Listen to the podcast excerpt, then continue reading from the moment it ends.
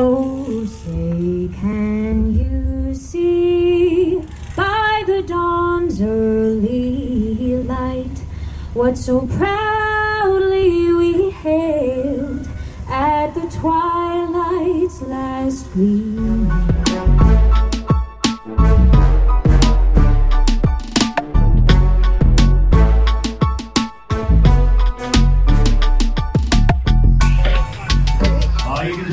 Going to see a lot of this kid. Pete Capona kid.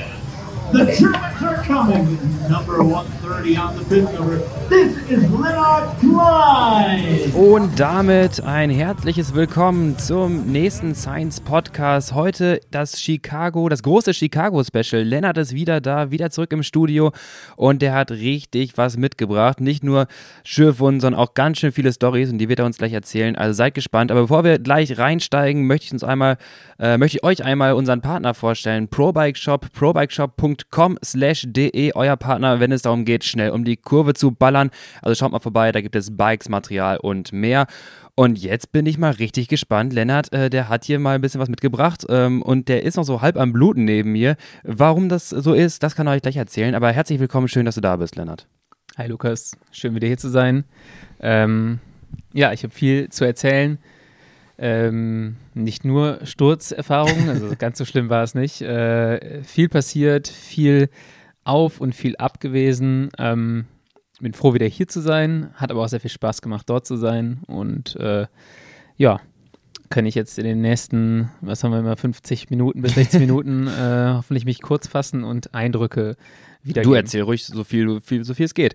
Um die Leute mal abzuholen, also wir haben ja schon in den Wochen davor immer wieder angesprochen, das Team Colonia Kids mit Lennart, äh, die waren in Chicago beim Intelligentsia Cup, Intelligentsia Cup, und dort wurden Rennen gefahren, zehn Tage aufeinanderfolgend mit Einzelwertungen, also quasi Punkte für einzelne Etappen und dann gibt es quasi ein GC. Das heißt, jeden Tag neu ist ein neues Radrennen. Es gibt auch teilweise Teams, die erst später dazukommen. Ein Crit-Radrennen, Belastung von Stunde, Stunde 15. Kann Lennart gleich nochmal spezifisch erzählen. Da wird da richtig um die Kurve geballert und echt gut gefightet um äh, die Platzierungen. Und da ging es wohl richtig heiß her. Ich konnte leider nicht dabei sein, aber dafür haben wir Lennart, der die ganze Geschichte mitgebracht hat. Führ uns doch mal ein bisschen durch, Lennart. Ähm, die Belastung, die Etappen, was, was war so ein Highlights, was äh, ist dir aufgefallen? So, wie ist das nochmal anders auch hier zu Deutschland? Das waren jetzt relativ viele Fragen auf einmal. Ähm, Ja. Ja, es war, es ist im Vergleich zu den deutschen Rennen was ganz anderes, würde ich mal behaupten. Ähm, und der Unterschied wurde in den letzten Jahren auch immer krasser. Also zum einen hast du, also wir sind jetzt das fünfte Mal da gewesen, das erste Mal 2015. Ähm, was man dort halt hat, was man hier aktuell leider nicht hat, sind große Starterfelder. Wir hatten am ersten Tag, glaube ich, knapp über 90 Starter und Wow. hin zum letzten Tag war es, glaube ich, über 110. Also es war ein richtig großes, richtig großes Fahrerfeld, so wie das halt auch ähm, früher hier in Deutschland war. Ähm, was man auch sagen kann, ist, dass es dann nochmal was anderes ist, in so einem Fahrerfeld sich zu bewegen. Es ist Mhm. eine größere Challenge, vorne zu fahren.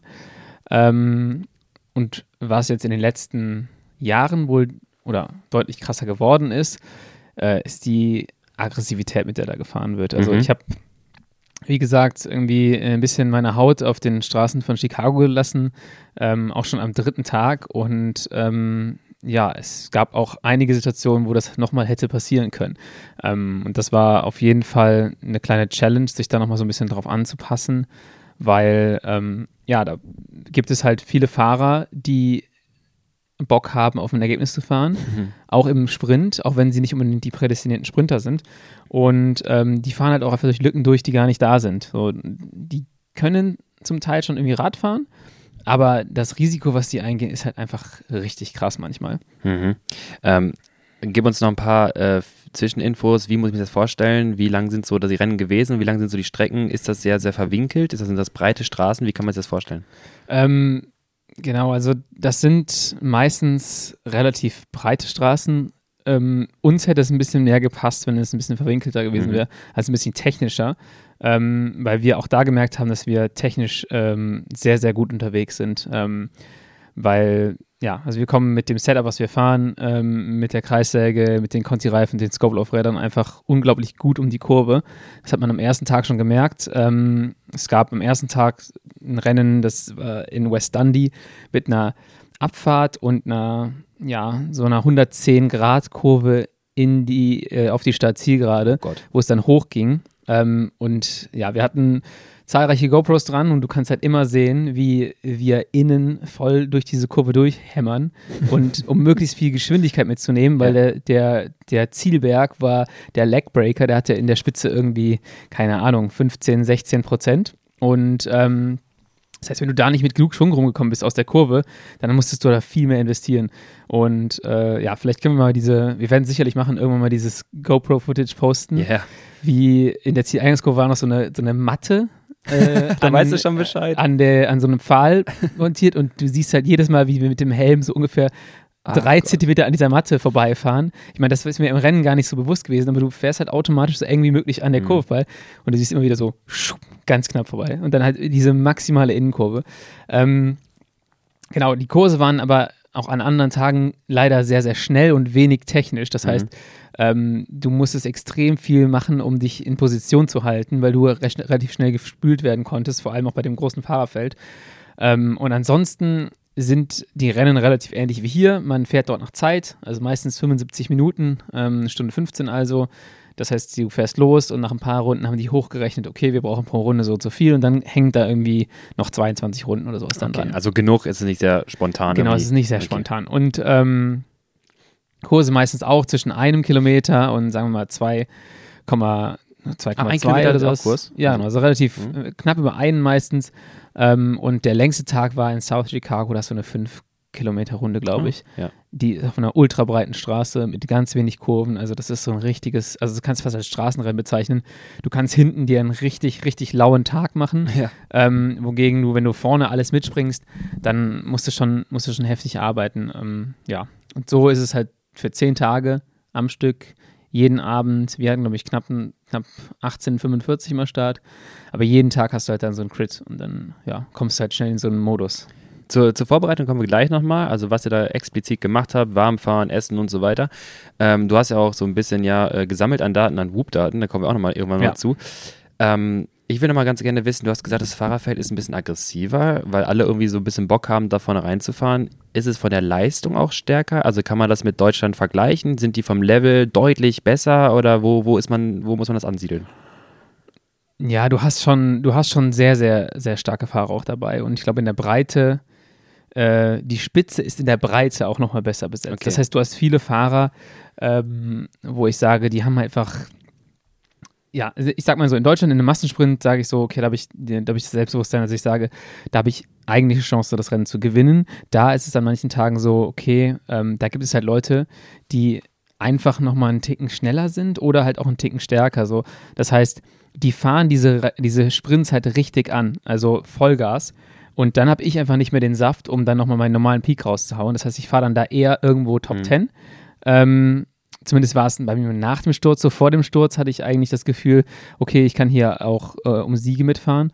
Ähm, und dann hast du aber so Teams wie die Miami Blazers, die mit einem Fahrer wie Johnny Brown, ähm, der war der jüngste amerikanische Meister der Profis vor ein paar Jahren, als er noch bei Axion gefahren ist, ist er amerikanischer Elitemeister gewesen. Und die Jungs haben halt einfach richtig Dampf. Und dann fahren die so einen Sprint an, wo du hinten am Hinterrad schon irgendwie so 700, 800 Watt äh, fahren musst. Und dann fahren die die letzte Kurve und dann sollst du halt nochmal sprinten. und, das hast du Wo ist das Problem? das hast du halt hier nicht und das, das Ja. ist halt so, gut, in dem Rennen war es bei mir so, dass ich vorher äh, nochmal so eine Situation hatte, wo mir die Kette runtergefallen ist. Ah. Äh, einer ist nämlich reingefahren ähm, und dann musste ich halt irgendwie nochmal so, ich kam von Position 40 in der, letz-, in der letzten Runde, musste mich wieder vorfahren lassen dann. Das hat aber auch richtig mir den Stecker gezogen und dann ähm, fährst du halt aus der Belastung raus in dieses Anfahren rein und dann sollst du daraus mal sprinten. Mhm. Und dann habe ich da halt in dem, im Sprint zum Beispiel nicht den Punch. Also da muss schon alles, ich sag mal so, in den USA muss alles richtig laufen, dass du das Rennen gewinnen kannst. Weil da halt einfach extrem gute, extrem schnelle Fahrer dabei sind. Und ähm, dann hast du da auch so ein paar kranke Wattmaschinen. Ne? Also Mhm. Johnny Brown ist der eine, dann auf der anderen Seite war Matteo Dalcinda, der ist letzten fünf Jahre bei Rallye gefahren, ist äh, kanadischer Meister gewesen vor ein paar Jahren. Und der taucht dann halt bei so einem Rundstreckenrennen auf und ist halt, ne, das ist halt dann jemand, der hat äh, an der Schwelle einfach mal wahrscheinlich 100 Watt mehr zur Verfügung als ich oder noch mehr. Und ähm, ist nicht der sprintstärkste Fahrer, aber das, das macht das Rennen halt hart. Und ähm, deshalb würde ich sagen, es ist da schon es gibt da schon ein paar Leute, die einfach einen Ticken besser sind als die äh, durchschnittlichen Kriterien des Fahrers in Deutschland, das vielleicht auch daran liegt, dass die Leute dafür bezahlt werden, dass sie es machen. Ganz andere, ganz andere Angehensweise, oder? Ja, also du hast bei Miami Blazers zum Beispiel bekommt jeder Fahrer Gehalt, bei Butcherbox bekommt jeder Fahrer ein Gehalt, bei Legion bekommt jeder Fahrer ein? Gehalt. Butcherbox Cycling, ja. Ja, okay, cool. Ähm, du hast äh, ja halt jede Menge Teams da oder dann dann war ein neuseeländisches Team da, das war ein Conti-Team, da wird auch jeder so ein bisschen sein Gehalt bekommen.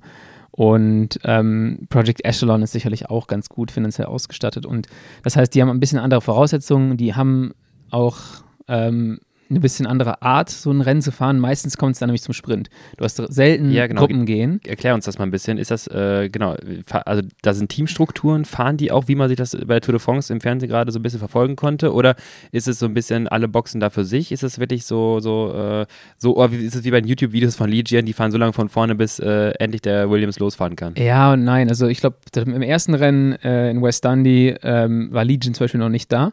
Ähm, da waren die Miami Blazers da und die ganzen alle anderen Teams eigentlich. Legion ist drei Tage vor Schluss dazugekommen Mhm. für das äh, wichtigste Rennen der Serie, dieses ACC-Rennen, was samstags war, also das zweitletzte. Und ansonsten habe ich in dem Rennen jetzt nicht, also du hast, merkst, es ist eine ähnliche Art, Rennen zu fahren, eine ähnliche Dynamik, aber ähm, du hast mehr Teams, die halt einschicken können. Das heißt, es dauert ein bisschen länger, bis so eine Gruppe geht. Aber ähm, dann ist im ersten Rennen halt auch direkt eine Gruppe, Gruppe gegangen mit Wifi, dem Matteo Dalzin und dem Johnny Brown. Das bedingt auch immer, dass wenn die Gruppen lange brauchen, das kennt man auch bei der Tour de France oder bei den großen Rennen, äh, dann ist die Gruppe auch sehr stark. Also dann, Ja. schon, äh, dann selektieren sich wirklich Fahrer vorne raus, die jetzt in der Lage waren, nach so vielen Momenten dann Nochmal Gruppe, zu fahren, nochmal ja. zu fahren. Und mit Wifi wissen wir auch, ist dann auch einer dabei, der auch richtig Schub hat. Ja. Äh, dann hast du auch eine sehr starke Gruppe und die Wahrscheinlichkeit, dass sie auch vielleicht dann durchkommt. Genau, und ich meine, die, die Gruppe, ich habe die beiden anderen Fahrer eben schon genannt, ehemaliger amerikanischer Profimeister, ehemaliger kanadischer Profimeister und, und, unser, Und und unser Kerl, ähm, die dann weggefahren sind und äh, die Blazers hatten dann mit dem Johnny Brown einen vorne, wir hatten einen vorne, wir haben uns sofort angeguckt. Wir waren in dem Moment aber auch sehr präsent vorne. Wir waren mit vier Fahrern Oh, in den gut. ersten fünf, haben dann direkt dicht gemacht. Mhm. Du kannst auch sehen, Weifi hat in dem Rennen äh, hinten eine GoPro dran. Du siehst direkt, wie wir nach vorne fahren, das Ding dicht machen. Und dann haben die auf dem Kurs halt auch schnell den Vorsprung gehabt. Dann waren die weg. Ähm, das war aber wohl eins der ganz wenigen Rennen in diesem Jahr, wo halt eine Gruppe gegangen ist. Okay. Also die haben uns danach gesagt, so, ey, es ist mega selten, dass hier eine Gruppe geht. Mhm. Auf dem Kurs geht allerdings immer eine Gruppe. Das ist so meine Erfahrung. Jedes Mal, wenn ich da gefahren bin, Ja. gab es auf dem Kurs äh, eine Gruppe. Steigende Zielgerade. Genau, das ist dieser, auch, ne? dieser Legbreaker-Anstieg Ja, nach oben. Du fährst im Prinzip Zielgerade hoch, da stehst du 30 Sekunden auf dem Gas, so zwischen 500 und 700 Watt Mhm. für 30 Sekunden. Dann flacht es ab, dann hast du, dann hast du einen Vier-Ecken-Crit oben sozusagen und Mhm. fährst dann in die Abfahrt wieder rein. Und zwischen, zwischen äh, Anstieg und auf diesem, auf diesem kleinen Viereckskurs oben hast du im Prinzip nur so ganz kleine Antritte. Du hast, die Ja. Geraden sind kurz, du trittst kurz an, du rollst zur nächsten Kurve, du trittst an.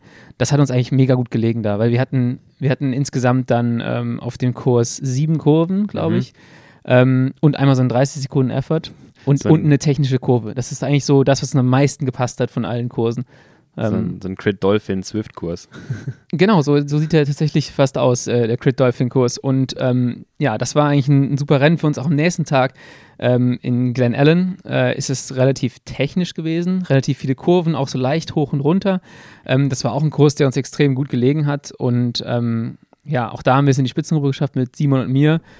Und äh, ja, für mich war das so ein, ja, nicht der beste, also von den beiden her ging es sehr, sehr gut, aber ich bin halt jetzt im Nachhinein mega enttäuscht. Ich bin auf der Zielgeraden am, am Hinterrad von dem späteren Sieger auf die Zielgeraden gegangen, habe mir den zurechtgelegt, habe gesagt, okay, fahr, die Zielgerade war relativ lang, fahr du los. Und dann dachte ich so, okay, jetzt fahre ich vorbei. Entscheide mich auf der rechten Seite vorbeizufahren, also an der Bande, wo für mich eine Lücke war und der Typ fährt mich halt voll äh, in die Bande rein Ah, nein. äh, macht die Tür zu, äh, macht sie dann, als ich brülle, nochmal auf, macht sie dann nochmal zu. Ähm, und dann wird er noch, also er schafft es noch, das Rennen zu gewinnen. Oh die anderen beiden werden Zweiter und Dritter, die noch von links kommen. Aber ich hatte in dem Moment halt noch richtig Schub. Ich hatte, glaube ich, da im Antritt nochmal irgendwie knapp über 1260 Watt oder sowas. Ähm, wo, wo ich mir sicher war, dass ich mit dem Sprint auch gewonnen hätte. Ähm, dann habe ich mir halt schon gedacht, so, ja, kack, jetzt bist du hier Vierter geworden wer weiß, also es muss halt, wie gesagt, alles richtig gehen, Mhm. laufen und wer weiß, wie oft du die Chance noch bekommst. Und in dem Moment denke ich mir halt so, klar, er hätte auf jeden Fall disqualifiziert werden müssen dafür. Das hätte mir den Sieg auch nicht gebracht, aber ich hätte in dem Fall einfach links vorbeifahren müssen. Das ärgert mich im Nachhinein einfach am allermeisten. Ich habe das Video gerade gesehen und ich kann es auch bestätigen, das war auch wirklich, äh, also das auch, was man im Fernsehen sieht, wenn da nochmal drüber diskutiert wird. Äh, Lennart wurde da richtig festgenagelt an die, an die Bande und äh, erstmal froh, dass du da nicht Ja. gestürzt bist, weil das kann auch nochmal ganz anders aussehen, haben wir auch in Erfahrung. Also da war gehabt. jetzt auch, das Ding ist einfach, weshalb ich mich ärgere, Mhm. da war jetzt nicht eine Riesenlücke. Ich Ja. weiß selber nicht genau, warum ich rechts vorbeifahren wollte. Die Lücke war aber da, ich hätte da durchgepasst. Mhm. Und ähm, er macht das dann, er hätte es halt gar nicht so extrem machen müssen. Er hätte, wenn er ein bisschen die Tür zugemacht hätte, wäre ich auch nicht durchgekommen und das hätte nicht so kriminell ausgesehen. Ja. Aber er fährt halt komplett rüber bis an die Bande. Ähm, links fahren halt noch zwei durch und ich habe mich halt, ja, wie gesagt, tierisch geärgert, ähm, weil ich schon ein Gefühl hatte, solche Chancen kommen nicht, kommen nicht so häufig, auch wenn ich die ersten zwei Tage richtig gute Beine hatte. Ähm, und ja, ich meine, aber ich war zufrieden. So, mein Ziel war es erstmal in den USA also mit, mitsprechen zu können, um Etappenergebnisse. Und ähm, das war eine schöne Bestätigung für uns alle, dass wir das, dass wir es machen können mit Wifi am ersten Tag auf dem Podium. Mir als vierten. Am zweiten Tag hatten wir richtig das Gefühl, okay, hier, Wifi hier Dritter, ne? Dritter, genau, Dritter am ersten Mhm. Tag. Ähm, ich dann Vierter am zweiten Tag und du hast so das Gefühl, okay, wir können hier was reißen. Ähm, und irgendwann, das war auch so der, Spirit nach der Etappe, okay, egal, irgendwann holen wir uns die. Und ja, dann ging es ein bisschen bergab am nächsten Tag. Genau, es geht bergab. Lennart, äh, ich sehe es nachher auf Bildern, sieht äh, nicht mehr äh, nicht mehr ganz so schön aus. Ähm, was ist passiert? Nehmen wir uns mal ganz genau mit. Du hast äh, ähm, ja extrem was auf, der- auf der Straße liegen lassen, Ja. äh, und zwar Haut. Ähm, wie ist das gekommen? Äh, das war im Prinzip so, also es war knapp 20 Minuten sind wir gefahren in dem Rennen schon. Es war ein, ein Kurs, der technisch sehr einfach war. Ähm, ganz normaler Kurs, so wie, ein, wie, eine wie eine eckige Null. Zwei lange Geraden, zwei kurze Geraden. Die eine Seite leicht hoch, die andere Seite leicht runter. Ähm, und äh, ich hatte mir tatsächlich für den Tag extra ein 55er Blatt montiert, weil Oh, der Ansage. Sprint bergab ging und ich mir gedacht habe, so, okay, wenn alle da irgendwie schon 120er Frequenz treten, äh, willst du halt mit einer, sagen wir, 105er Frequenz, kannst du auch nochmal richtig Schub kriegen. War alles geplant, so, wir haben das 55er Blatt drauf gemacht ähm, und nach 20 Minuten sind drei Fahrer von raus, Pete und noch zwei andere mit einem ganz kleinen Vorsprung. Es springt ein Fahrer, ich springe hinterher ans Rad, denke mir so, cool, okay, alles klar, entweder du fährst dahin oder du lässt es, aber alles ist safe. Ähm, guck mich den Bruchteil einer Sekunde um, ob das Feld dran ist. Und in dem Moment zieht der Typ halt vom rechts komplett nach links rüber. Du, du guckst also halt- gerade nach hinten. Ich gucke nach hinten, aber Ja. ich habe ich hab ja das äh, Insta 360 äh, Video, wo ich sehen kann, dass es ultra kurz Es ist ein und, Augenzwinkern. und es ist ein Augenzwinkern. Und das Ding ist halt einfach in Deutschland, was du in den USA halt, was die Leute machen, ist, wenn sie dich nicht vom Hinterrad abschütteln können, dann fahren sie Schlangenlinien, weil sie sich in den Wind setzen wollen. Und das ist halt ultra gefährlich. Nicht nur, Ja. wenn, nicht nur für den zweiten Fahrer, sondern auch viel gefährlicher für, die zehn, Fahrer hinten. Ja, ja. Genau, so 10 ist eigentlich so die, die, die Todeszone, sag ich mal. Weil dann fährt der rüber und irgendwo in diesen Schlangenlinien ähm, hängt sich halt jemand auf. Und deswegen machst du das halt einfach nicht. Du fährst, wenn du eine Attacke fährst, wirst halt langsamer, winkst du den Ellbogen durch, wenn der andere vorbeifahren soll, oder du lässt, aber du fährst halt nicht diese komischen Schlangenlinien. Das machen die in Belgien auch manchmal, wenn sie dich vom Hinterrad loswerden wollen. Aber es ist halt für alle extrem gefährlich. Und vor Ja. allem, in dem Fall kamen halt zwei blöde Sachen zusammen. Er fährt die Welle, ich gucke mich wirklich in der Sekunde, in der Bruchteil einer Sekunde um, gucke nach vorne und kriege halt voll das Vorderrad weggezogen, so mit, ich glaube, 55 km/h und gehe halt ungebremst zu Boden. Da fliegen irgendwie 30 Leute durch die Gegend. Das war ein riesiger Sturz.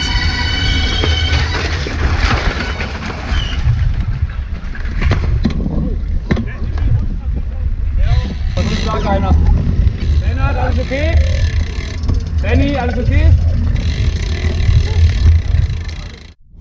Ich habe es auf dem Video gesehen, dein Reifen touchiert so gerade den Ja. Reifen. Du hast es ja in, in Frame by Frame da Ja. durchgeklickt und ich kenne genau das Gefühl, wenn du in dem Moment merkst, der Druck auf dem Vorderrad ist dann da, der Reifen wird Ja, ja, weggezogen genau. und du man sieht auch dein Ich- Gesicht, wie de, dein Blick so direkt registriert, so, yo, das, Jo, das, das, war's. wird jetzt unangenehm. Und dann äh, vor allem der Moment, ich stehe, glaube ich, auch nach auch wieder einem Bruchteil der Sekunde, stehe ich wieder auf den Beinen und sehe dieses riesige Fahrerfeld auf mich zurennen, äh, fahren und renne halt weg und winke so panisch und springe noch über einen gestürzten Fahrer in den, in den Graben rein und so.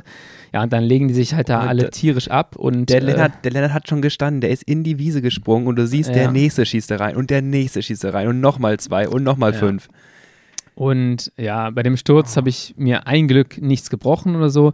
Ich habe nur sehr, sehr viel Haut verloren. Ähm, und ich habe mir den, den Daumen ein bisschen kaputt gemacht, den ich nicht so richtig bewegen konnte und ähm, bin dann in den, in den Pit, äh, wo das Rad nochmal Mhm. gefixt wird. Aber meine Schaltung war halt im Crash-Mode und die haben das halt nicht schnell genug hingekriegt. Dann haben sie mir ein neutrales Rad angeboten. Dann habe ich auch gesagt, so, pff, wisst ihr was, ey, ich gehe jetzt erstmal meine Wunden Ist- säubern lassen, ich bin raus. Jetzt vielleicht auch besser so. Ähm, ja, an dem Tag Der, warte, ganz kurz an den Sturz noch.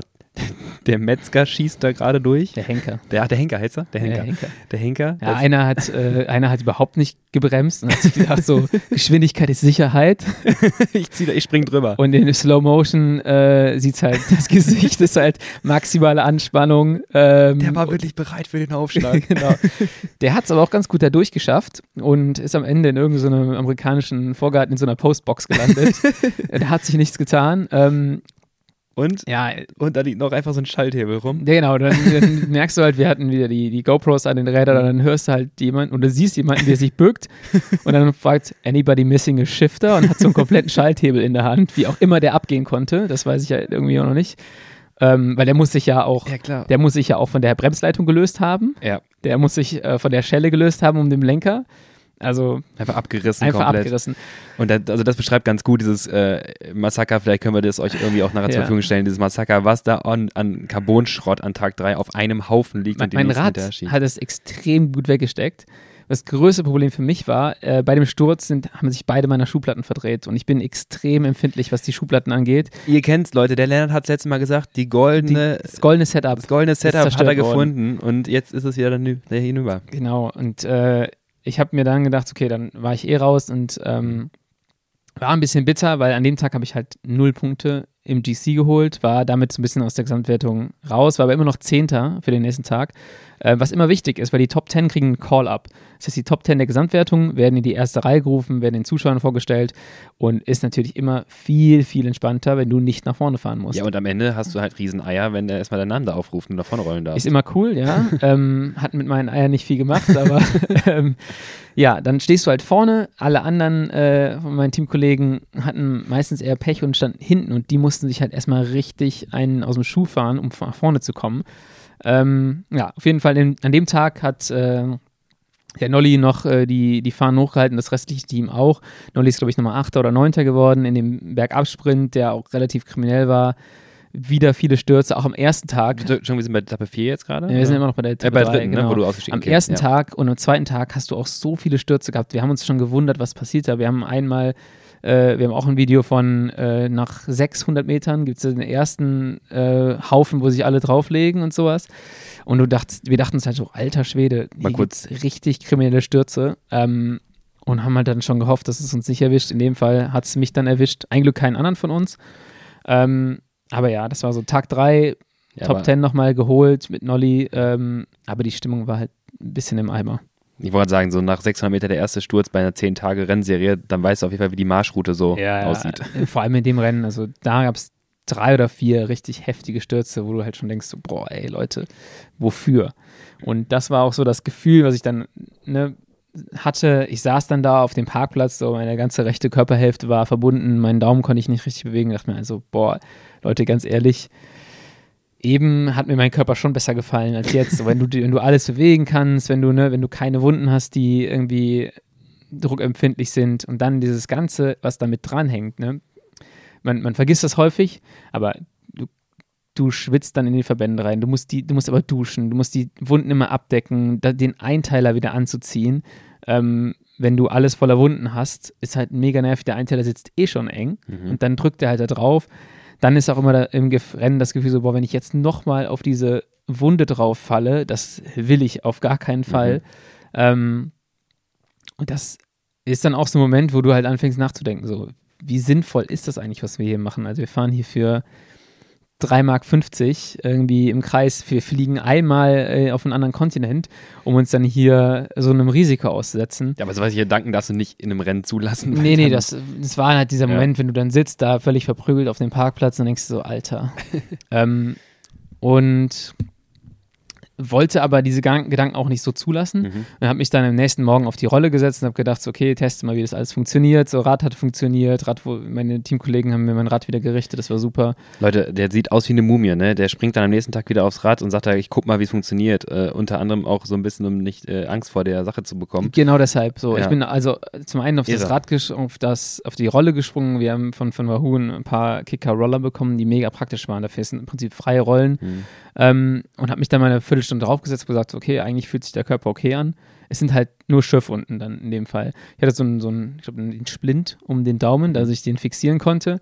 Äh, konnte aber gut greifen und, und schalten, musste dann meinen Schaltverhalten ein bisschen ändern, weil normalerweise schalte ich oben auf den STIs mit diesen extra Knöpfen Ah, okay. ähm, schalte ich links äh, leichter und rechts dicker, also im Prinzip wie eine SRAM Red. Mhm. Äh, musste dann aber darüber, dazu übergehen, dass ich halt rechts dicker schalte und dann links mit dem kleinen Finger äh, den Hochschalthebel betätige. Also war eine kleine Umstellung, habe ich aber schnell hinbekommen und dann habe ich gedacht am Abend, okay, ich fahre jetzt, weil ich will sofort wieder in dieses Renngeschehen rein, ohne dass ich jetzt da irgendwie mehrere Tage habe, um da zu viel drüber nachzudenken. Und bin dann abends in äh, Mandelin, heißt, hieß das Rennen, einfach direkt wieder gestartet und ja, In Bayern war das, oder? Nee. Mandelingen? Mandelin. Also, Ähm, Mandelingen. Mandelin in Illinois. Okay. Ähm, und habe mir gedacht, okay, fahr einfach. Und es hat einfach ja, wie Autopilot eigentlich wieder funktioniert. Es war gut zu sehen. Ähm, und das war das Rennen, wo ich eben beschrieben habe, wo ich dann so drei Runden vor Schluss nochmal den Moment hatte, wo mein Hinterrad leicht wegrutscht, meine Kette runterfällt, ich Mhm. die Position verliere und dann äh, nochmal nach vorne gefahren werde von Simon, leider in dem Moment halt nicht mit dem Dimmer, sondern mit dem An-Aushebel. Und da gab es so einen kleinen kleine Stelle am Kurs, wo es berghoch ging und da hat er leider den Hebel auf angestellt und ich habe halt da schon irgendwie erstmal für 15 Sekunden so 700 Watt getreten. Dann war ich wieder vorne, aber ab dem Punkt waren halt, war es halt zwei Runden Verschluss und da wird es halt nicht mehr langsam. Du kommst niemals in diesen Bereich, wo du wieder anfängst, äh, Laktat abzubauen, wirklich. Und in die letzte Runde rein sind dann halt zwei Züge gegeneinander gefahren, was halt dann ultra schnell war. Also einmal Best Buddies Racing mit ähm, Michael Hernandez, der aktuelle amerikanische Critmeister, äh, gegen die Miami Blazers. Und ab dann war halt einfach Überlebenskampf. Und dann habe ich so auf die letzte Kurve hin eigentlich schon geklemmt, bin um die Kurve gefahren und bin am Ende, glaube ich, Achter geworden.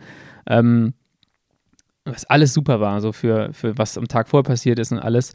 Ähm, dem, in, in dem Fall so, okay, Top 10 gefahren, Top 10 Platz im GC behalten.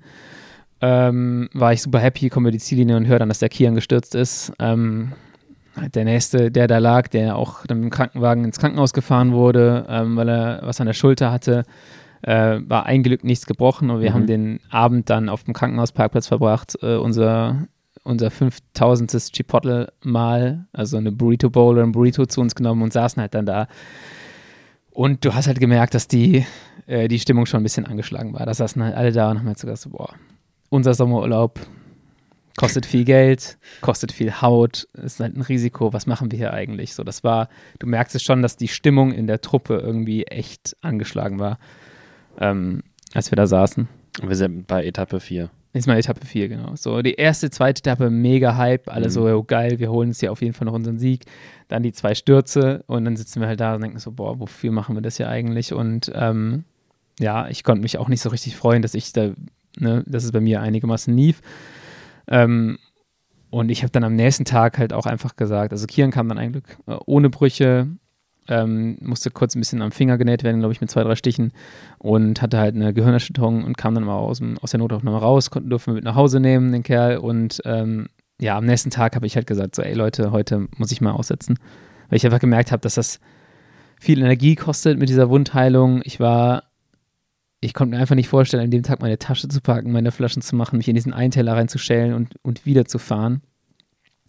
Und habe mir gesagt, okay, heute, heute mache ich frei. Ähm, und dann sind die Jungs das Rennen in, in Lombard ähm, ohne Kian und mich gefahren, haben eine richtig, richtig gute Performance hingelegt, ähm, haben im Prinzip neben den Miami Blazers, die 25 Runden von vorne gefahren sind, für den äh, gesamtführenden Clever Martinez. Äh, richtig, richtig geiler Typ. Richtig Namen geile. Fri geile Frisur auch. Mm, Wer erstmal auf Facebook gucken will, der hat alle Rennen, glaube ich, live gestreamt mit der Helmkamera, mit der GoPro. Ah, geil. äh, Clever Martinez auf Facebook, äh, wer Facebook noch nutzt. Ich habe es dafür wieder genutzt. äh, kann man sich das alles noch angucken. Ähm, super netter Kerl, extrem fairer Fahrer, sehr, sehr stark. Ähm, holt am Ende auch den Gesamtsieg in der, äh, in der Rundfahrt. Ähm, auf jeden Fall die Jungs neben Ein, dem. ein, ein kleiner Bauer aus Venezuela. ja, ich weiß nicht, ob er am Ende wirklich, äh, aber er, ne, er wohnt da, äh, wohnt da auf einer Farm ähm, und hat am nächsten, am Tag nach der Rundfahrt schon wieder gepostet, so und zurück zum Alltag. ähm, ja, aber ri richtig, richtig cooler Typ. Fährt für die Miami Blazers, die haben da 22, 23 Runden, glaube ich, angefahren für den. Und äh, die Jungs sind halt neben denen parallel in den Zug gefahren und haben den Nolly abgeliefert, der Fünfter geworden ist. Und du hast gemerkt, so, das war wieder so ein Wendepunkt. Also da hatten alle mega Bock. Ich stand auch draußen, hatte so wieder mega Bock, Rennen zu fahren. Also es war eigentlich super, dass ich ausgesetzt habe, dann gemerkt habe, so scheiße, ich will eigentlich doch. Hm. Und ähm, ja, wir waren alle wieder richtig hyped für den nächsten Tag und wollten wieder, wollten wieder richtig angreifen. Und ähm, ja, das war wieder der nächste Turning Point Mhm. sozusagen in, der, in der Geschichte. Also es war, wie beim letzten Mal auch schon, so ein ständiges Auf und Ab. Ähm, nur, dass es dieses Jahr im Vergleich zu all den anderen davor halt viel, viel mehr Stürze gab. Es war viel riskanter. Ähm, und ja, in den letzten Jahren war das halt nicht so, nicht so krass. Das heißt, da war eher so ein bisschen die Grauheit das Problem oder so. Aber jetzt war wirklich auch, viele hatten Schiss, nachdem sie halt gesehen haben, so was mit Kian und mir passiert ist. So, da wollte halt keiner auch noch Mhm. dazugehören oder diesem Club beitreten.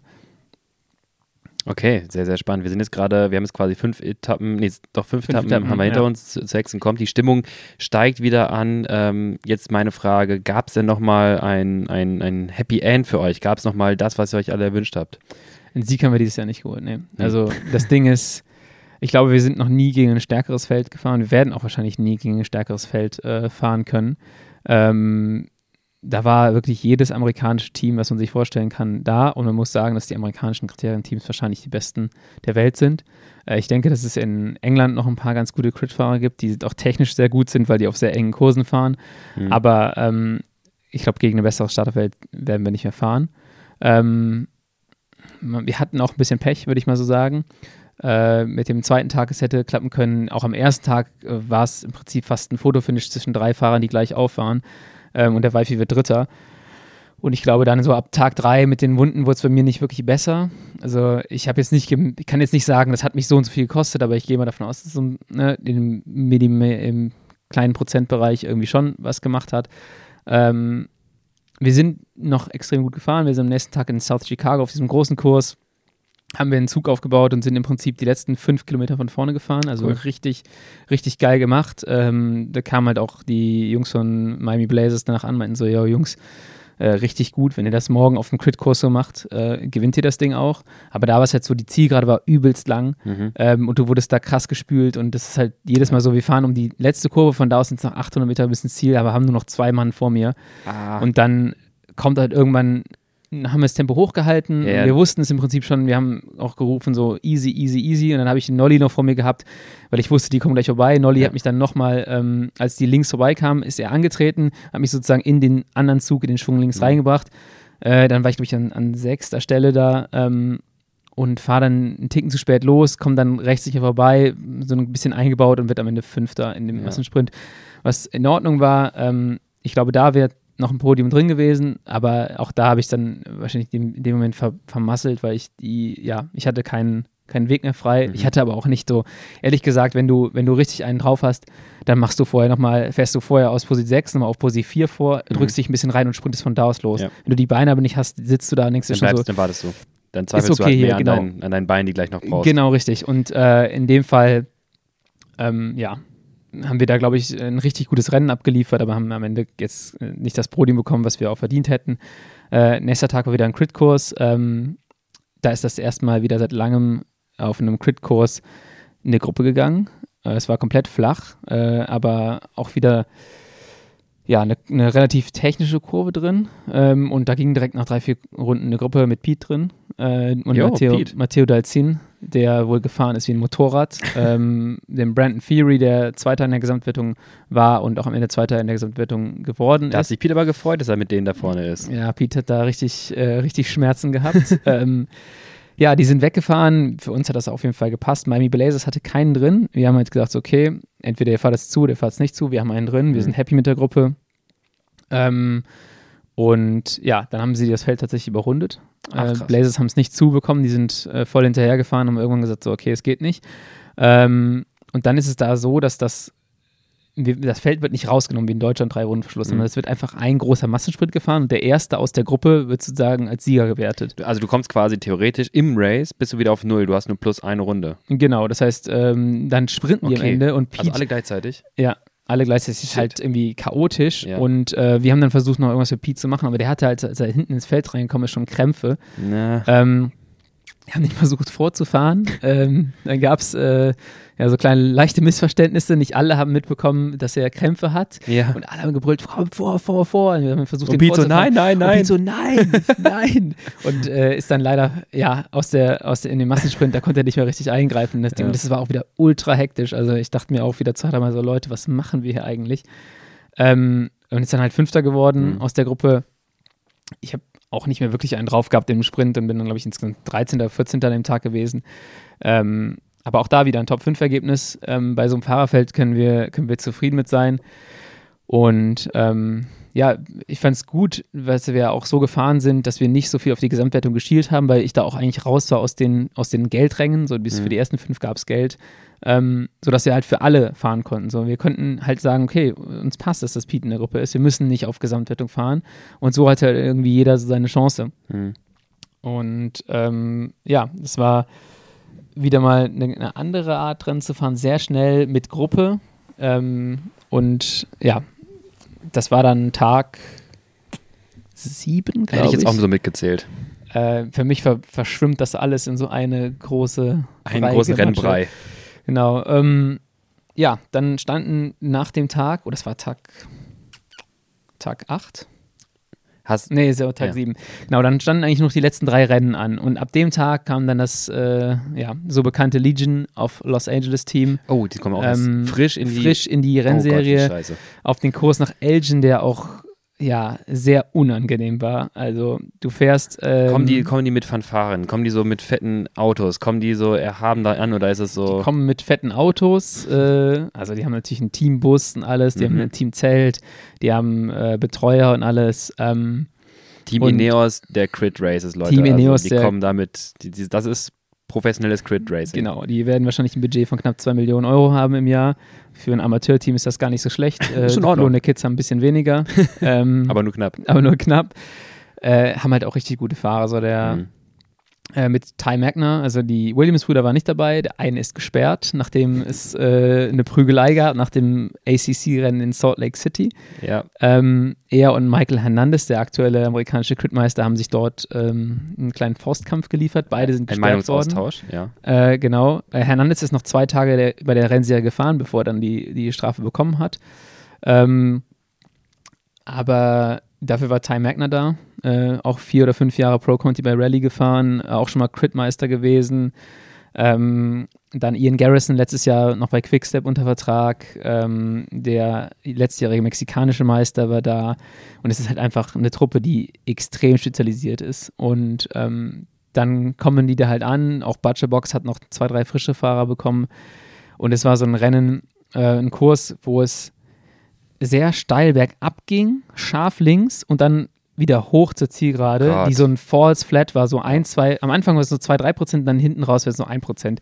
Aber du kannst dir halt, du kannst dann im Feld unglaublich wehtun, weil wenn du die Abfahrtskurve, was eine echte Mutkurve war, da Mhm. stand die Sonne auch so asozial, dass du erstmal, die ersten Runden bist du da im Blindflug rein, du musst einfach nur hoffen, dass die Leute alle rumkommen und du hast eine richtige Kompression gehabt, weil du fährst runter und im, im unter tiefsten Punkt fährst du links. Das heißt, du merkst richtig Druck, da sind noch zwei, drei Schlaglöcher das heißt, ein Rad schlägt so ein bisschen und es ist aber fast immer gut gegangen. Ähm, also ich habe den äh, Sturz nicht gesehen, den es Ich wollte gab. gerade sagen, ist da irgendeiner weggerutscht? Das klingt doch Ja, danach. das Rennen wurde nämlich auch unterbrochen und weil ein Krankenwagen auf die Strecke musste, dann standen wir 20 Minuten rum. Ähm, aber die ersten 10 Minuten, 10 Runden waren halt schon so ultra schnell, weil du hängst in der Reihe drin und die fahren dann von vorne mit den frischen Beinen und du battlest nur so, bitte fahrt langsamer, weil die fahren auf diesem, auf der Zielgeraden, hast du immer deine 600, 700 Watt stehen gehabt, unten rein und dann wurde es hinten raus ein bisschen weniger, aber es hat mir unfassbar wehgetan. Ja. Ähm, ein Glück war der Nolly auch direkt vorne und konnte so ein paar Attacken covern. Aber ansonsten haben da auch alle danach gesagt, so, oder in der Unterbrechungsphase, als dann Rad, das Rennen unterbrochen war, standen wir da rum und alle so, boah, ist das schnell. Ähm, wir haben leider durch den ersten kleinen Sturz, da waren ein paar Fahrer von uns hinter, haben wir schon mal drei Fahrer, Piet Klöten und, und Bütti verloren, äh, die dann keine Rundenvergütung bekommen haben, aus irgendeinem Grund. War ein bisschen weird, Hm. weil an allen anderen Tagen gab es massig Rundenvergütung. Auch Okay. äh, wenn du nur den Sturz gesehen hast, gefühlt, äh, haben sich die Leute ins Pit gestellt. Und da halt nicht. Ähm, wurde Rennen unterbrochen. Zwei Fahrer waren zu dem Zeitpunkt vorne, die hatten sieben Sekunden Vorsprung. Ähm, und der eine war Spencer Movenseda von Butcherbox und der andere war ein, jetzt kommt's, 14-jähriger Fahrer, der Was? aber schon 1,90 groß war. Der Was? Sohn von Michael Barry, ehemaliger Ja, ja. US Postal-Fahrer. Ja, ja, genau. ähm, der Armstrongs Kumpel. Armstrongs Kumpel. Der Typ, die beiden waren von raus, dann wird das geht's Rennen gerestartet. Die, ähm, die fahren los und die meisten sagen, sie hatten deutlich mehr als sieben Sekunden. Ja. Aber die hatten dann nach zwei Runden, wir sind nicht so, super schnell losgeballert, halt schon zügig, aber hatten die irgendwie 28 Sekunden. Dann haben sie das Rennen halt wegen, der, wegen dem Sturz auch runtergekürzt, von 18 auf 11 Runden. Und dann äh, hat Legion den Zug aufgemacht und die haben den, auf der Linie haben die, die geholt, aber die haben sie nicht überholt. Das heißt, der Ach, Sieger war Moment geschafft. und der 14-Jährige war Zweiter. ich, ich bleib dabei. Ähm, VOC Max, Leute, ist äh, vererbbar. Die Mutter war auch äh, eine richtig gute Sportlerin, auch eine Profisportlerin. Ja, ich glaube, also, eine Radfahrerin auch. Wenn ihr euren Kindern was Gutes tun wollt, dann trainiert jetzt eure VOC Max. Ja, der, ja, genau. Also ich glaube, der hat sehr gute Gene erwischt und der hatte, der Typ hatte mega Druck, kommt aber null um die Kurven. Das am nächsten Tag war, Gute der war Kombi. so ein Pain, der Typ. Der hat mich einfach immer auf der Geraden ist er vorgefahren, er ist er in die Kurve rein und ich so, bitte schneller, weil ich kann nicht so schnell auf der Geraden fahren. Dann hatten wir die Lücke immer wieder und ich habe Mhm. das Gefühl gehabt, der war an dem Tag auch nur vor mir. Und dann fuhr der wieder auf der Geraden, zieht so hoch und ich am Mittag so, boah, wenn wir fünf Kammer schnell um die Kurve gefahren wären, dann hätten wir, Wir jetzt können uns das 200, komplett sparen. hätten wir jetzt 200 Watt weniger fahren können. Du kannst das, ich kann das nicht und mich spuckt es halt hinten aus. Auf jeden Fall, ja, die beiden kommen durch. Äh, Legion macht den Zug auf, fährt unfassbar schnell, also wie man das von Legion halt Mhm. kennt. Und äh, wir werden, glaube ich, Neunter und Zwölfter in dem Sprint, äh, in der Gesamtwertung, also im Gesamtsprint, im, Ja. im Sprint vom Feld dann irgendwie Siebter und, und, und Zehnter. Ähm, ja, wir waren eigentlich zufrieden mit der, mit der Leistung. Ich bin zufrieden gewesen, dass sich niemand abgelegt hat. Das war dann, das trat dann so ein bisschen in den Vordergrund für alle immer so, hey, okay, erstmal Sicherheit vor Ergebnis. Erstmal durchzählen, ja, alle sind Genau, alle sind heile. heile angekommen. Und ja, es ist cool halt, damit Legion zu fahren. Du siehst immer diese, ähm, diese Videos, Mhm. wie stark sie sind. Die sind auch ultra stark. Und wenn du die schlagen willst, musst du halt einen richtig guten Tag haben. Ne? Und ähm, das muss halt alles für dich laufen. Und ein gutes Team. Und ein gutes Team, genau. Und ähm, ja, dann haben sie dann den Tag aber auch den Sieg verpasst. Sogar Clever Martinez hat sich noch den dritten Platz geholt, hat Ty Mergner abgesprintet. Mhm.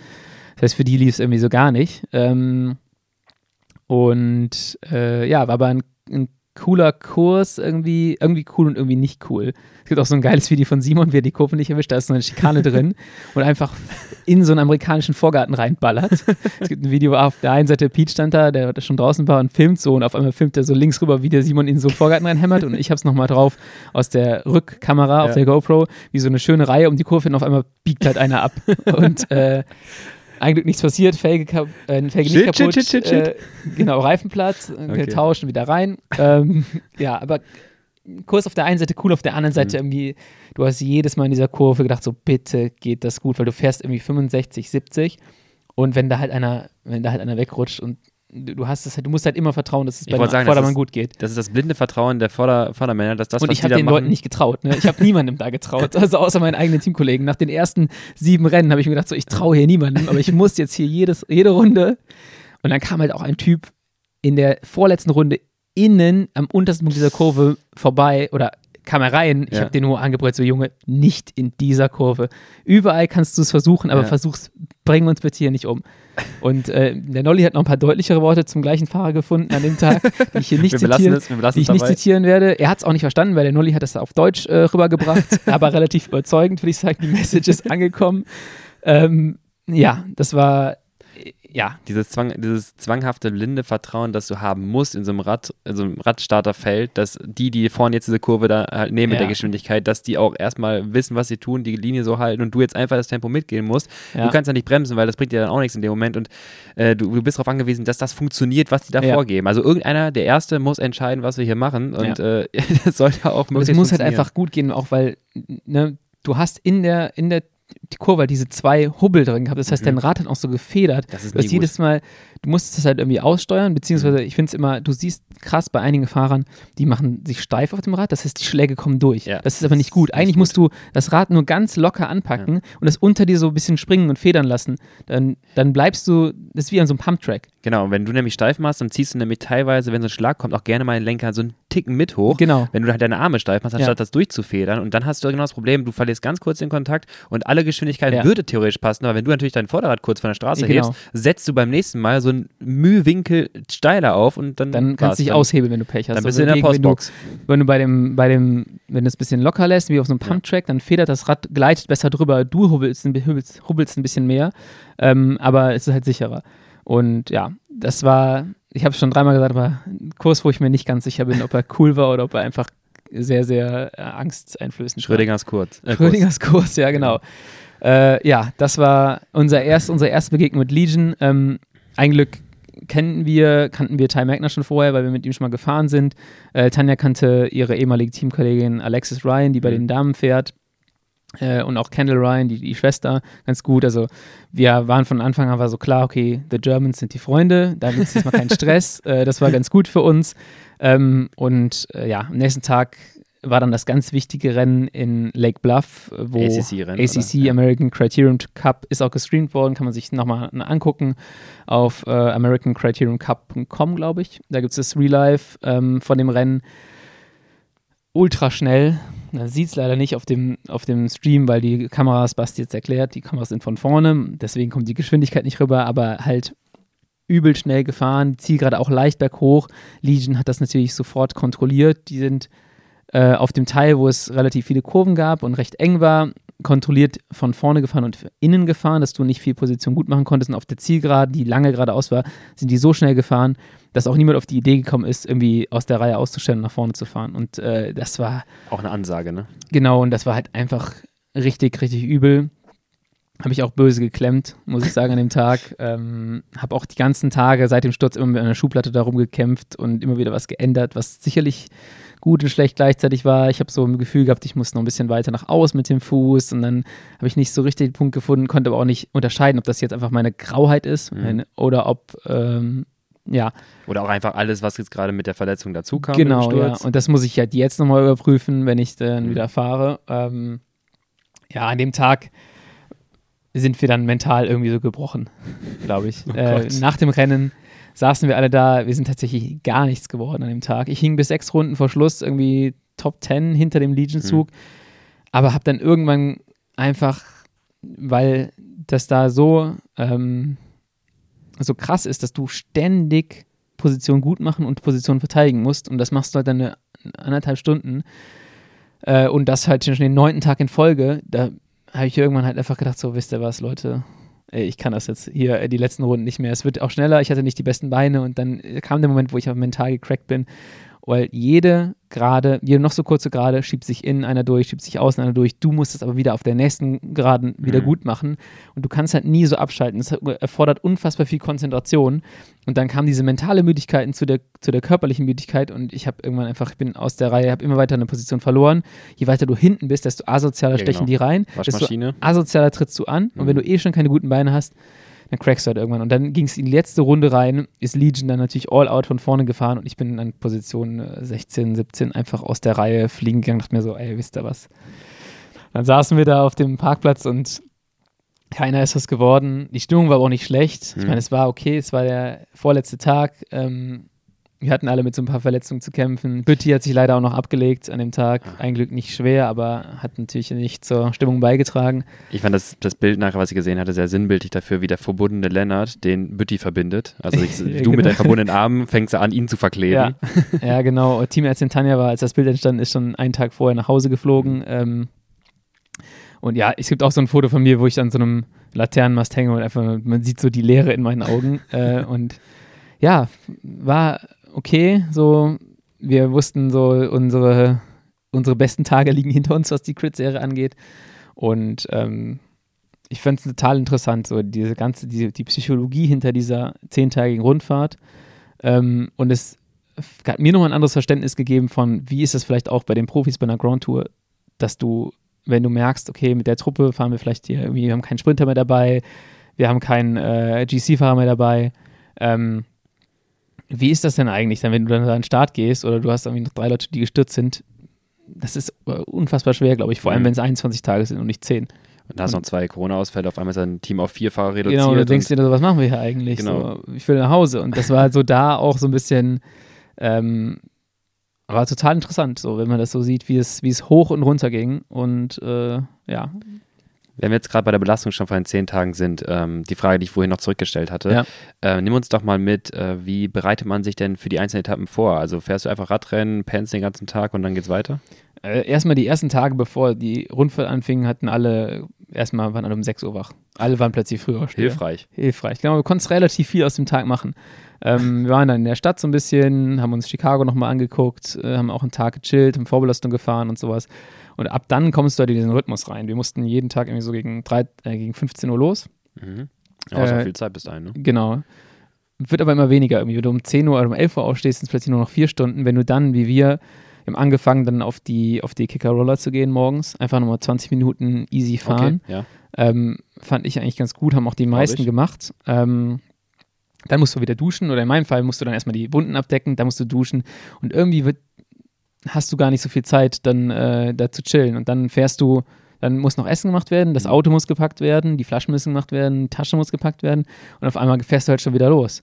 Und dann bist du da und dann war es halt so, dass Tanjas Rennen immer irgendwie anderthalb, zwei Stunden vor unserem war guckst du da die ersten Runden und schon musst du dich wieder in den Einteiler stellen. Und dann geht es halt schon wieder los, fährst das Rennen, nach dem Rennen alle hungrig. Einfahren ist ein bisschen verlängert irgendwann oder fährst du überhaupt noch dich ein oder kommst, fährst du dich in die ersten Runden ein? Gibt's da Du hast irgendwann einfach keinen Tendenz? Bock mehr, richtig Rad zu fahren. Das Deswegen halt. fährst du auch nicht mehr so viel ein, aber du müsstest eigentlich mehr einfahren. Dadurch, dass wir halt auf die Rollen gegangen sind, Mhm. war es, glaube ich, ganz gut. Da mussten wir nicht mehr ganz so lange äh, einfahren. Äh, aber ja, das kommt dir halt alles unglaublich kurzweilig vor. Ja. Dann kommt das Rennen schon wieder, dann fährst du das Rennen, dann holst du dir was zu essen danach, ähm, kommst nach Hause, gehst duschen, ab in die Reboots nochmal, dann waren halt alle noch einmal, alle nochmal einen Durchgang Reboots äh, gemacht. Ja. Ähm, einige noch mal ein bisschen geblackrollt und dann ist auch schon wieder Zeit zu schlafen. Und dann geht der ganze Trott am nächsten Tag wieder los. Und ich war, ich habe das auch gemerkt, so nach den Rennen, am Tag nach dem Rennen, war es das erste Mal, dass wir nicht irgendwie fünf Deadlines am Tag hatten. Mhm. Was auch interessant war. Man fühlte sich auf einmal relaxed und dachte so, oh, wir können ja so durch die, durch die Straßen schlendern in Mhm. Chicago und merkst halt immer so, ja, okay, wir müssen nicht dann und dann essen, dann und dann packen, dann und dann los, dann und dann rennen. Du hast nicht diese ganzen fixen Zeitdinger. Mhm. Ähm, Ist auch anders erholsam für den Organismus halt Ja. dann, ne? ähm, wir hatten auch ganz viel im Vorfeld ja über die Belastung diskutiert und äh, ja, philosophiert, was potenziell ich erwarten würde. Wir haben gesagt, ähm, wahrscheinlich äh, Glykolyse ein bisschen hemmend, äh, Ziel sollte es sein, das möglichst das hinauszuzögern, damit du hinten raus noch einen Sprint fahren kannst. Hast Ja. du, jetzt große Frage, bist du Dieseliger geworden oder merkst du, dass du da keinen Unterschied gemerkt? kann ich dir nicht sagen, ich bin seitdem kein Rad mehr gefahren. Nee, Das, auch nicht im Nachhinein, sondern ich meine die letzten Tage des, der, der Rennserie. Hast du einen Unterschied gemerkt innerhalb der Rennserie? Du Nee. musst, okay, also, also ich glaube, aber auch, also ich, Ermüdung ich, ja, aber physiologisch so ein bisschen bist du so ein bisschen mehr standgasiger geworden oder ähm, ich glaube nicht, dass ich stand, also ich habe es nicht getestet. Ich Mhm. hatte nicht so, also die ersten Tage hatte ich halt richtig gute Beine und bin halt immer irgendwie vorne rausgefahren und habe meine Attacke gefahren, hinten raus. So die letzten zwei, zwei Tage, also über den letzten habe ich noch gar nicht gesprochen, aber die zwei Tage, die ich eben besprochen habe, so Elgin und Mhm. Lake Bluff, also Freitag und Samstag, ähm, auf den Kursen habe ich halt geklemmt und dachte mir so, Okay. boah Leute, ich komme auch gar nicht auf die Idee, hier vorne rauszufahren. Ja, aber das ist genau das, was ich meinte. Ne? Also systemische Ermüdung ist auch sowas wie eine komplette, also so ein Herunterfahren des Nervensystems, auch des sympathischen Nervensystems und genauso mit Verletzungen. Das Ja. reguliert so ein bisschen runter. Äh, das entsprechend ist die Reizweiterleitung etwas gehemmter, um mal jetzt ein bisschen Fachblödsinn hier reinzupacken. Ähm, deine Sprints, du kannst die Muskulatur nicht so ansteuern. Also Ja. selbst wenn wir davon ausgehen, dass du jetzt nicht systemisch komplett deine Mitochondrien alles zerstört hast, weil das ja irgendwie wohl noch wahrscheinlich energetisch da ist, ähm, du kriegst halt den, den Antritt, der kommt vielleicht nicht mehr ganz so, du, das ist Ja. nicht ganz so koordiniert wie vielleicht noch an Tag 1, die Beine sind nicht so geladen, so frisch, sondern es ist halt so ein bisschen, Ja. alles ein bisschen träger. Ja, definitiv. Und ich meine, so, ich habe es jetzt nicht, am, am letzten Tag ging es eigentlich noch ganz gut, Mhm. ähm, aber das war, war so ein Kurs, wo klar war für mich eigentlich, hier passiert normalerweise nicht viel. Ähm, da ist dann zwar eine Gruppe gegangen, aber halt auch eher so aus taktischen Gründen. Ähm, und da ging der Sprint eigentlich nochmal ganz gut. Äh, da waren vorne vier Leute raus, unter anderem eine Ty Magner von Legion. Legion ist hinten aber nochmal angefahren ähm, für einen anderen Fahrer. Und ich war direkt hinter dem Zug. Und äh, da hatte ich das, das erste Mal wieder das Gefühl, so, ey Leute, ihr könnt noch schneller fahren. Fahrt bitte schneller. Da haben die mich, sind irgendwie nicht so schnell angefahren. Wahrscheinlich, weil sie die Gruppe nicht einholen wollen, weil wir die fast geholt hätten auf der, auf der Linie. Äh, und haben auch so ein bisschen verzögert, was natürlich schlecht war für den Sprint. Mhm. Ähm, aber da hatte ich das erstmal wieder das Gefühl, so, okay, die Beine sind ganz okay. Aber ich hatte leider an dem Tag keinen Powermeter, weil ich meinen Ah, Wahoo okay. nicht hatte. Ja. Ähm, und kann dir nicht sagen, ob das Rennen einfach übelst langsam war. Also da Oder- können wir schon einen Ermüdungsfaktor feststellen. Du bist nicht mehr kognitiv in der Lage gewesen, an dein mein Powermeter zu denken. An Wahoo zu denken ja, genau. genau. ähm, das zweite Mal übrigens, weil ich habe ihn auf dem Hinflug auch vergessen zu Hause und glücklicherweise waren die Jungs von Wahoo und die Jungs und Mädels so nett, mir einfach noch einen zuschicken. Also vor dem eigentlichen Rennen. war ich schon durch, ja. ähm, ja, also ich kann jetzt nicht sagen, ob ich da, also ich war muskulär, vor allem mit meinem linken Bein, was mich ein bisschen Ja. einschränkt, habe ich das als allererstes gemerkt, dass ich da limitiert war, habe dann ähm, natürlich jeden Abend noch Recovery Shake getrunken und dann halt auch nochmal oben drauf gesagt, ich nehme auch mal das Recovery 8 von MON. Mhm. Ähm, Alles rein. alles rein, was reingeht. Ähm, sorgt dafür, dass ich eine möglichst perfekte Proteinzufuhr habe, dass ich sage, okay, wenn der Körper was reparieren kann, hier sind die Bausteine. Ähm, äh, daran soll es nicht liegen. Aber ähm, ja, ich denke mal, ich werde jetzt, wenn ich fahre, ich werde morgen wahrscheinlich erstmal Vorbelastung fahren und Sonntag dann rennen, werde ich das erstmal merken, okay, wie fühlen sich die Beine eigentlich an? Ich hoffe besser, ich muss auch noch mein Problem mit der Schuhplatte lösen und ich muss mein Rad noch aufbauen, das habe ich auch noch nicht gemacht. Und jetzt die Frage, die die Leute die ganze Zeit schon brennend interessiert. Wie geht's denn mittlerweile mit den Wunden? Bist du wieder soweit frisch? Ja, also es war halt, wie gesagt, ganz viel Haut, die weg war. Ja, dann die, geht's wächst, ja. die wächst, das ist nervig. Es tut Ja, nicht sonderlich weh, es ist halt vor allem nervig. Ähm, und äh, ja, dank Wundpflastern wie den Hydrokolitpflastern oder so Second Skin Hm.